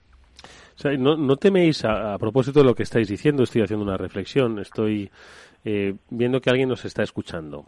Eh, y entonces está pensando, oye, pues igual voy a mirar con otros ojos, además todos los informes lo están diciendo, ¿no? Que la ciberseguridad va a ser algo de lo más demandado, etcétera, etcétera, ¿vale? Entonces, ¿no teméis que pueda haber una especie de boom de eh, nacimiento de pequeñas startups de ciberseguridad que al final, bueno, pues no ofrezcan tanta especialización, pero que hagan que se inunde el mercado de rondas de financiación, nuevas empresas, mucho PowerPoint circulando y que al final, pues el objetivo real, ¿no? De ser una empresa eficaz, ¿no? Y por supuesto que gane dinero, se vaya diluyendo. ¿No teméis que pueda ocurrir eso? Yo creo que ya está pasando. De hecho, en nuestro, por lo menos en lo que hacemos nosotros hay mucho ruido. Es decir, hay mucho, mucha, mucho entusiasmo en el mercado, ¿no? Hablaba David de la RSA, ¿no? La Feria esta Internacional de San Francisco. Mm. Me acuerdo que unos tenían un mensaje parecido al nuestro y le digo, bueno, ¿vosotros qué hacéis? No, hacemos firewalls. No tiene nada que ver con lo nuestro, parece el mismo mensaje, ¿no? Mm. También lo positivo de esto es que si hay muchas talas es que hay dinero, ¿no? Entonces esto va a ser una selección natural. También pasa en Estados Unidos. No sé, David, ¿tú cuál es tu experiencia en esto? Y, sí, no, no, estoy de acuerdo que yo también diría que está, que está ocurriendo porque si miramos muchas de las empresas potentes de, ciberseguridad están en pérdidas y han tenido y al final es eh, digamos tienen rondas estas rondas de financiación de cientos de millones a veces eh, pero por, por seguir manteniéndola porque esperando en algún futuro pues eh, pues, eh, pues pueda recuperarse, pero con valoraciones increíbles de, de precio de, pues hace, hace poco, la semana pasada, no, hace dos semanas estaba en Nueva York con un evento de nuestros inversores, eh, vimos también varias empresas que, por ejemplo, buscaban valoraciones de 100 millones de dólares cuando estaban teniendo ventas de 5 millones de dólares, ¿no? Y yo decía, eso es, un, es una locura, ¿no? Pero el mercado estadounidense, aunque es verdad que era, está dando signos de fatiga, el tema de inversión eh, también de, en ciberseguridad, pero sí que, claro, el crear esos, eh, digamos, burbujas, muchas de empresas que, que siguen metiendo dinero, siguen metiendo dinero para que sobreviva la empresa, pero la empresa todavía no termina de arrancar y a cambio tiene, claro, un, unos gastos brutales en personas, en eh, pues un burn rate también impresionante, pues es una forma un poco artificial, ¿no? No es como lo que comentabas de que una empresa, pues al final el objetivo de la empresa es que sea rentable, tenga beneficios, genere riqueza, pues el trabajo, eh, haga un producto pues que pueda ser influenciador, cambie el mundo, etcétera. Y eso al final yo creo que se está perdiendo y estamos llegando al límite de, de lo que estamos viendo en Estados Unidos, que es un poco donde más es, más extremo está todo. Oye, ¿y eh, cuál es un poquito vuestra recomendación para aquellos, eh, bueno, pues que ahora mismo eh, están trabajando en, en, grandes compañías, pero que como vosotros pues, tienen eh, la inquietud ¿no? de empezar a emprender, están viendo la oportunidad, las grandes compañías no pueden desarrollar o no pueden ir tan rápido como está exigiendo este mercado. ¿Cuál sería un poco la recomendación, David, Daniel, que les haríais a todos aquellos que nos están escuchando? A ver, venga, lo primero, que no se ciguen por el dinero, que tengan constancia, a ver, no, la que sea, ¿eh? la que queráis. yo creo que hay que hacer dinero para hacer cosas, no cosas para hacer dinero, ¿no? Es lo, lo primero. Yo creo que si están en una gran empresa, si pueden, que, que abran con esa gran empresa, porque pues es su primer cliente inversor. ¿no? Eso es lo primero, ¿no?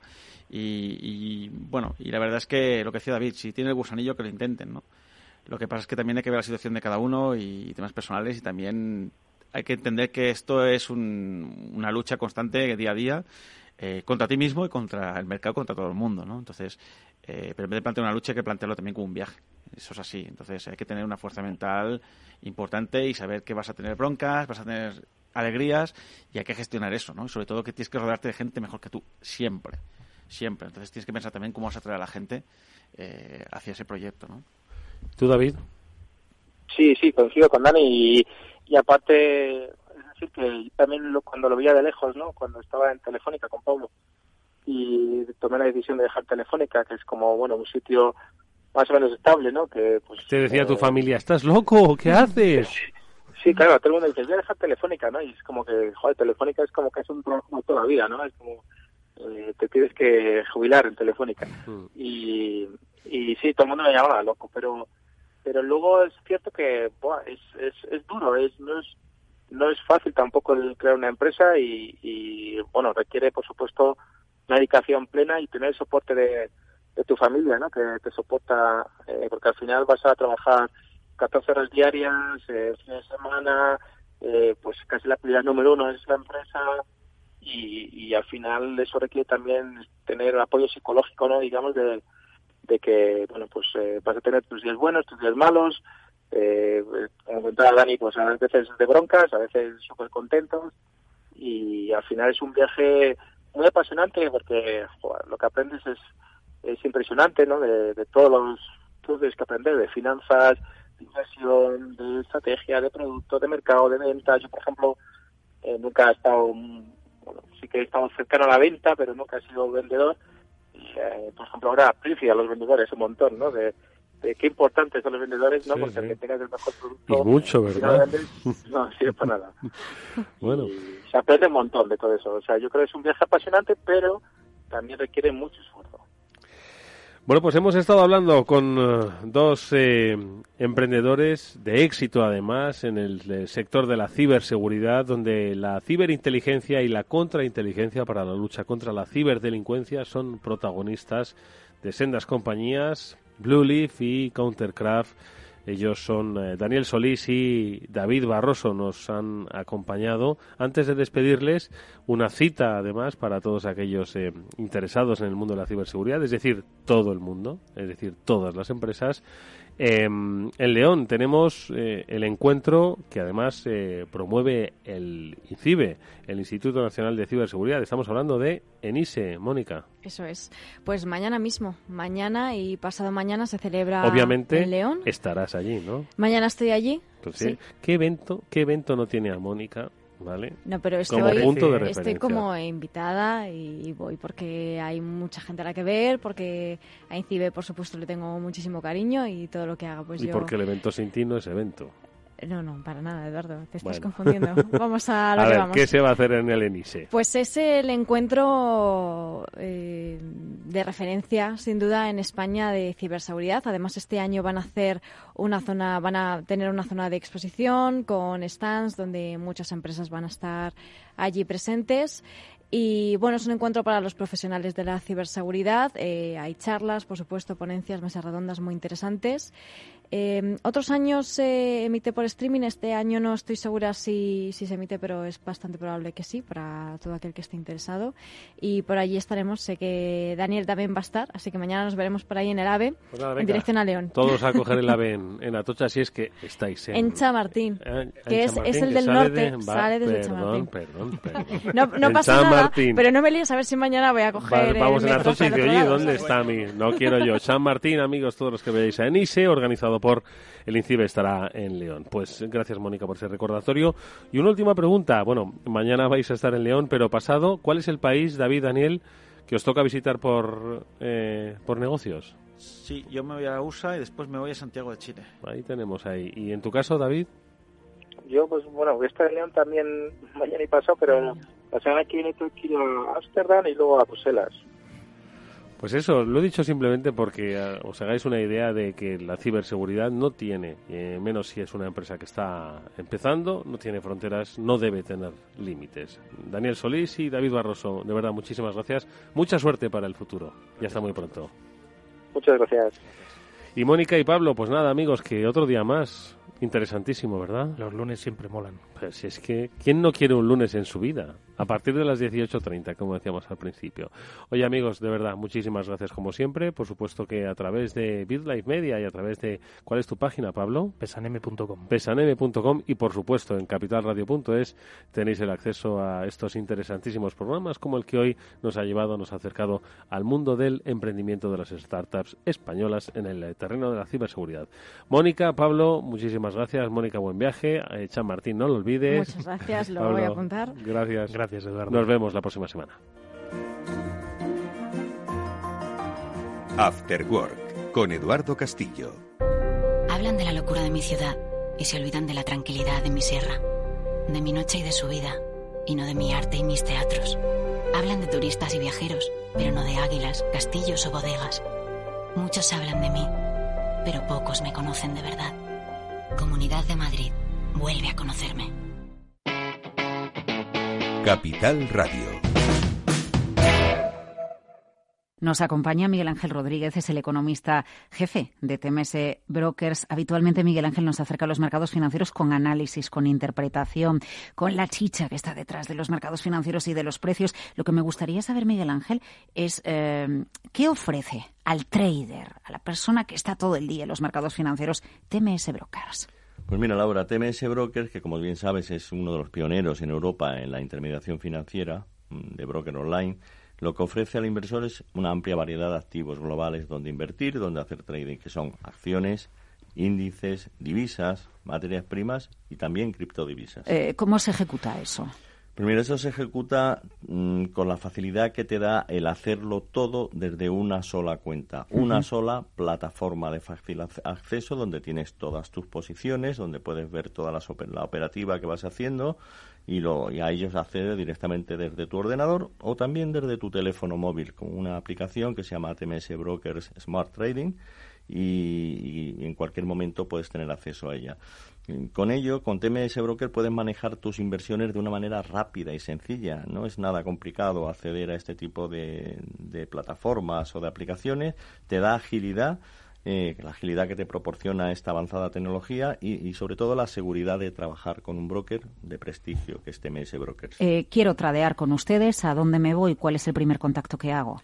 Pues, eh, pues mira, te aconsejo primero que entres en nuestra web, que es tmsbrokers.es, y ahí podrás ver toda la información y también puedes ponerte en contacto con nosotros el teléfono que ahí se indica. Eh, gracias, Miguel Ángel. Muchas gracias. Capital Radio, la genuina radio económica.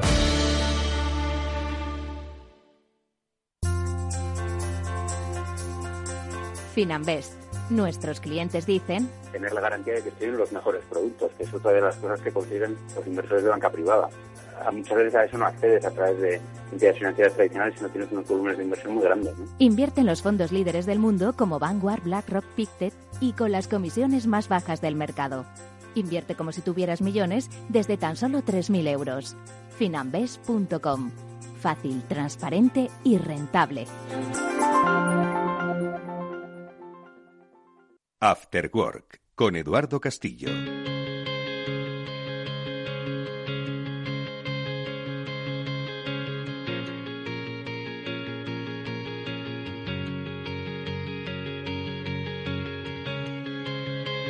Ya sabéis que todos los lunes, para despedir este programa, nos toca hablar de metales preciosos y lo hacemos con la ayuda de Tomás Epeldegui, el director de, de GUSA. Tomás, ¿qué tal? Muy buenas tardes. Hola, buenas tardes. Y como siempre hablamos de tecnología los lunes, Tomás es un firme defensor de darnos a conocer cómo es el mercado del oro físico, pero también cuál es el impacto que tiene en diferentes industrias. Y hoy hablamos del blockchain y nos preguntamos, ¿qué tendrá que ver el blockchain con el oro? Es lo que yo me pregunto, Tomás. Pues eh, la verdad es que yo creo que mucho. A pesar de que parecía que el blockchain y sobre todo las criptodivisas del blockchain podían, podían eclipsar, según opiniones de algunos, al oro. Eh, yo lo que veo es que el oro, después de 5.000 años, está andando el camino de la mano con el hombre. Lo único que podía hacer con el blockchain era adaptarse a estos tiempos modernos. Y efectivamente, la, la London Bullet Market Association, que es la asociación más grande de comercializadores y, explotadores de, de, de, oro, pues eh, así lo ve también. Realmente todo surgió con una encuesta a sus asociados y la idea de incorporar el blockchain para darle una mayor seguridad y trazabilidad al oro es un poco lo que les ha llevado a estar trabajando que ya llevan pues pues eh, por lo menos el año pasado que yo sepa ya llevaban tiempo desarrollando y evolucionando en esta línea y con objetivo de ver a ver qué resultados llegan a tener eh, durante el próximo año. Trazabilidad del oro físico, seguir eh, el eh, rastro de dónde vienen y a dónde van los lingotes de oro. ¿Por qué?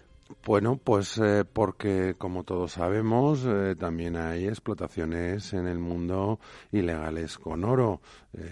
Son mafias, vamos, hay explotaciones ilegales controladas por mafias, por organizaciones terroristas, que lo que buscan es, bueno, pues su financiación de una manera paralela a los mercados. Por otro lado, también la trazabilidad, lo que también nos va a, a permitir es poder tener una seguridad en cuanto al medio ambiente y que utilizan pues los métodos adecuados y no contaminan ni el oro que se obtiene con esa digamos los productos contaminantes puede llegar a, a los a los usuarios eh, finales no y de alguna forma bueno pues esto le permite al inversor no eh, pues saber de dónde procede porque al final efectivamente hay determinadas eh, bueno pues áreas no y sobre todo de grupo de delincuencia organizada no pues que utiliza esto y que al final podríamos podría acabar impactando no y, y por supuesto que acabe impactando al final en la cotización. Pues eh, claro y sobre todo bueno pues eh,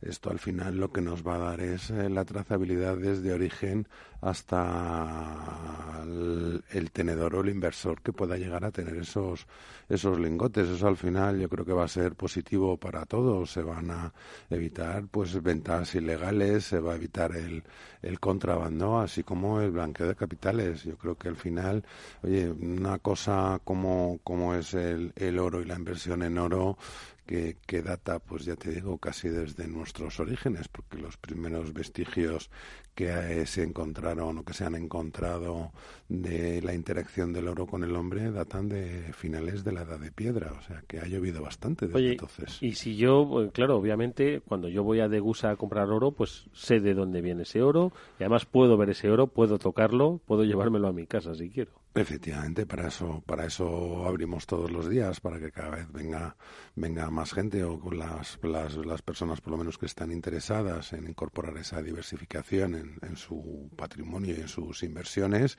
Y bueno, pues desde luego lo que sí hasta ahora la LBMA es poner una serie de, de requisitos que todo miembro tiene que cumplir, entre otras cosas, pues es tener la certeza de, del buen proceder de, del, oro, del oro que, que empleamos, ¿no?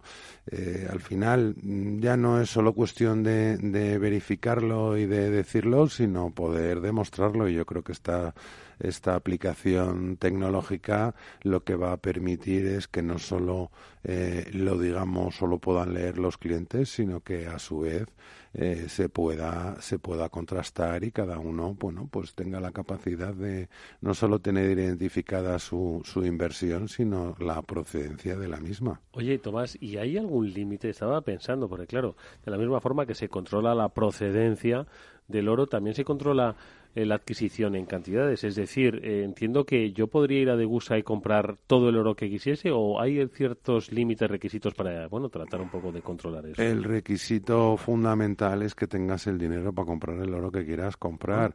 Es ten en cuenta que, que el control que hay o, o, o, la limitación que hay, pues es el mismo que si quieres comprar acciones de una empresa cotizada en el IBEX no hay mucha más distinción y mismamente fiscalmente eh, fiscalmente se aplica la misma fiscalidad a una acción que, que a, al, a los incrementos patrimoniales que podamos tener cuando vendamos nuestro oro. O sea que yo podría ir y, y en función de lo que yo tenga comprar todo el oro que quieras. ¿no? Sí, hombre, yo no te recomendaría que invirtieras todo tu dinero en el oro porque me habrás oído muchas veces que el oro es una cesta más donde tenemos que repartir nuestras inversiones. Es fundamental que diversifiquemos, pero dentro de la diversificación que tú quieras hacer en tu patrimonio, pues, pues eh, nosotros eh, te vamos a dar la facilidad de que lo puedas ajustar, ya sea más o menos.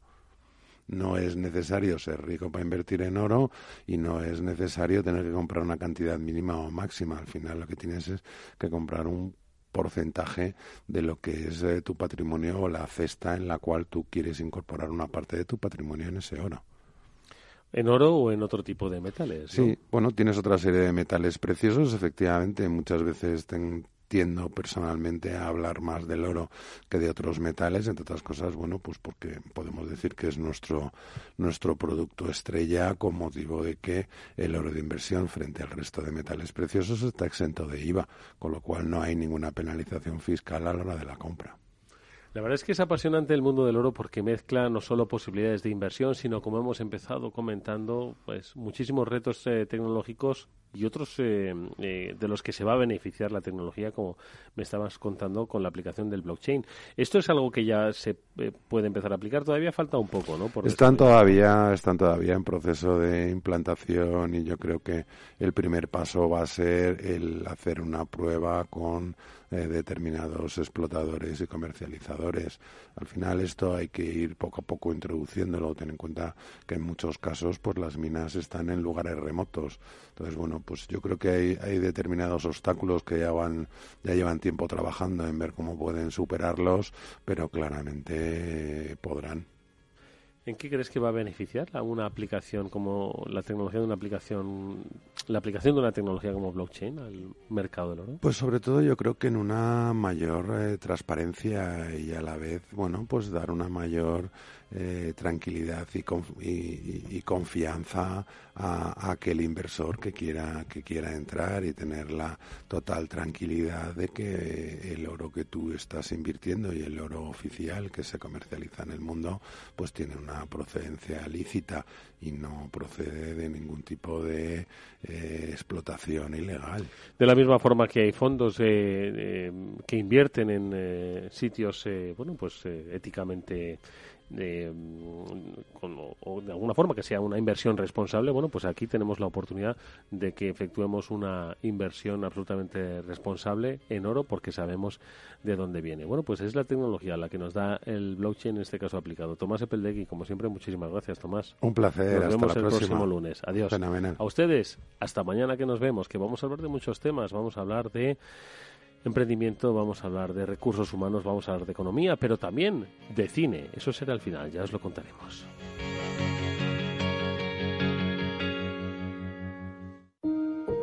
No pierda nunca una oportunidad de trading con la nueva app de CMC Markets. Más de 330 CFDs sobre divisas en mercados desarrollados y emergentes. Horquillas y garantías competitivas. Pruebe nuestras nuevas aplicaciones para dispositivos móviles para operar en el mercado más líquido del mundo.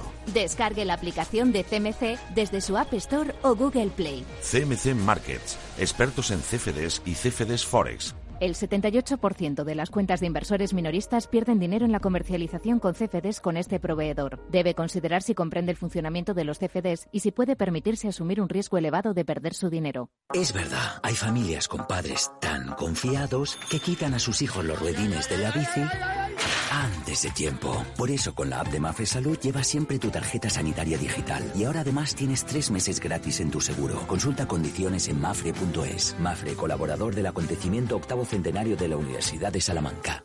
¿Eres el responsable financiero de tu empresa? Ahora puedes mejorar tu departamento a través de Mi Triple A y su financiación no bancaria tanto en préstamos como anticipos de facturas a un tipo de interés desde un 2% anual. Cientos de empresas ya disfrutan de sus ventajas. Solicita gratis y sin compromiso tu financiación en mitriplea.com. Recuerda, Mi Triple A. Waiting on a tax return? Hopefully it ends up in your hands. Fraudulent tax returns due to identity theft increased by 30% in 2023. If you're in a bind this tax season, LifeLock can help. Our U.S.-based restoration specialists are experts dedicated to helping solve your identity theft issues. And all LifeLock plans are backed by the Million Dollar Protection Package. So we'll reimburse you up to the limits of your plan if you lose money due to identity theft. Help protect your information this tax season with LifeLock. Save up to 25% your first year at LifeLock.com slash aware.